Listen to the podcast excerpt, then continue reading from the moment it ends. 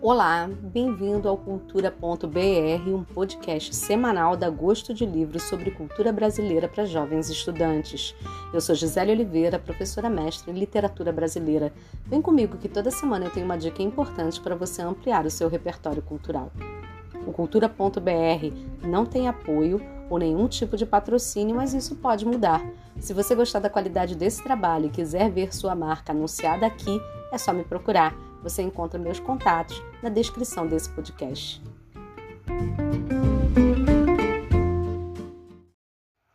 Onze milhões. Esse é o número de analfabetos que o Brasil ostenta ainda hoje.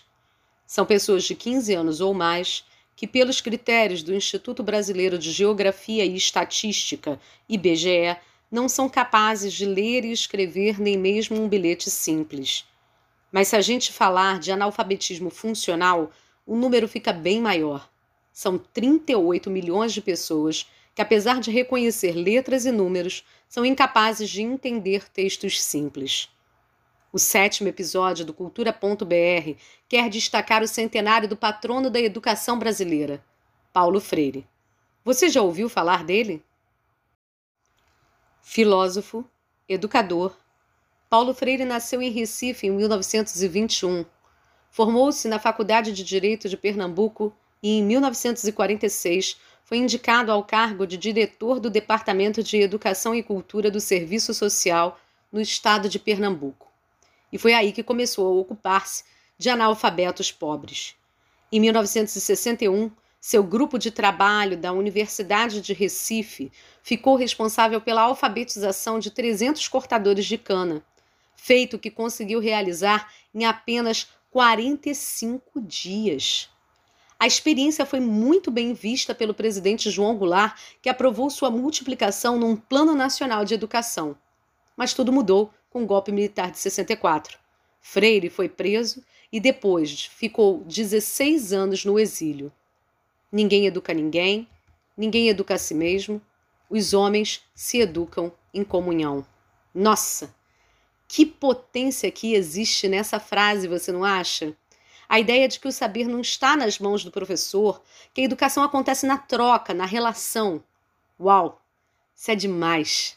Essa frase, que gera muita polêmica até hoje, quando interpretada fora do seu contexto, está no livro Pedagogia do Oprimido, escrito por Paulo Freire em 1968. Nesse programa, quem fala pra gente um pouquinho sobre esse grande educador é o professor, filósofo e advogado Robert Segal. Falar de Paulo Freire é falar do educador, do filósofo brasileiro, do nosso patrono da educação, Paulo Regulus Neves Freire, nascido em Recife em 1921 e falecido em São Paulo em 1997. Paulo Freire ingressa na Universidade de Recife em 1943 mas não exerce advocacia.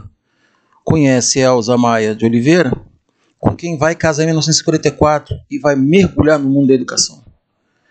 Paulo Freire fica conhecido por sua atuação nos chamados ciclos de cultura a partir de 1962, durante o governo de João Goulart, responsável pela educação popular, pela alfabetização popular, cujo método desenvolve em Angicos, no Rio Grande do Norte, e é capaz de mobilizar e alfabetizar 300 pessoas em cerca de 45 dias.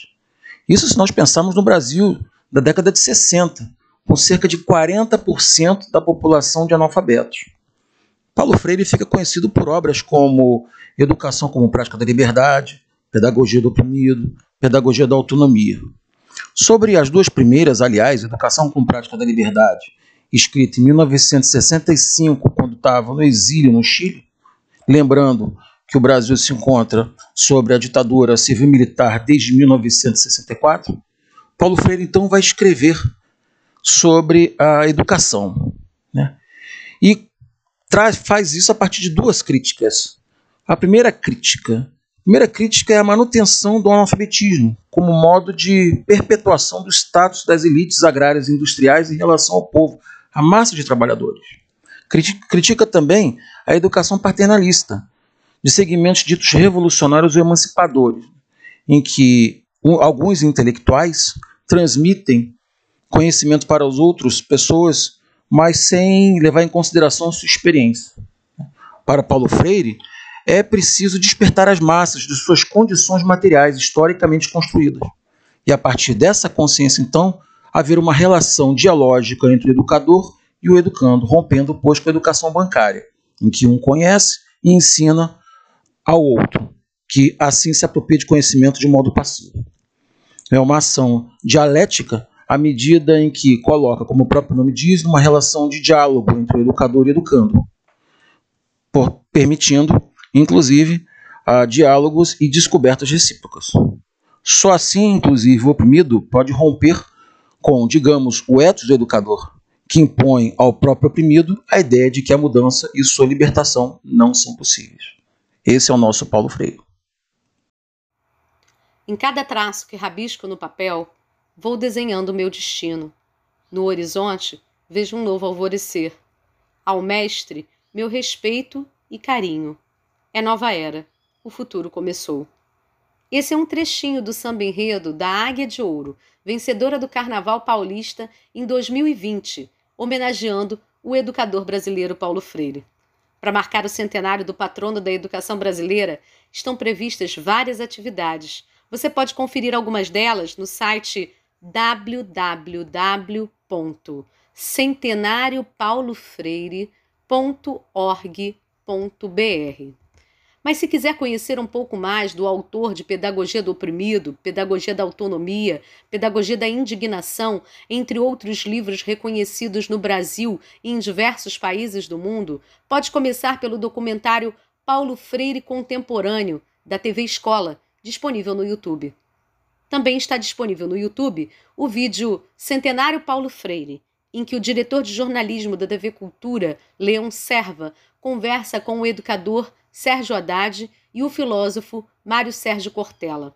Sérgio Haddad, aliás, é o autor de O Educador, um perfil de Paulo Freire, editado pela Todavia Livros.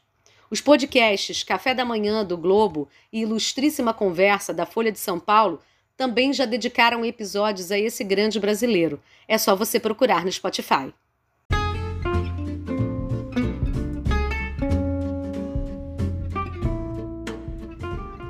Não estou no mundo para simplesmente a ele me adaptar, mas para transformá-lo. Se não é possível mudá-lo sem um certo sonho ou projeto de mundo, devo usar toda a possibilidade que tenha para não apenas falar de minha utopia, mas para participar de práticas com ela coerentes. Paulo Freire. É importantíssimo pensá-lo ainda hoje, principalmente num país com tantas desigualdades no acesso à educação como o Brasil. O Cultura.br de hoje fica por aqui. Até a próxima segunda. Tchau!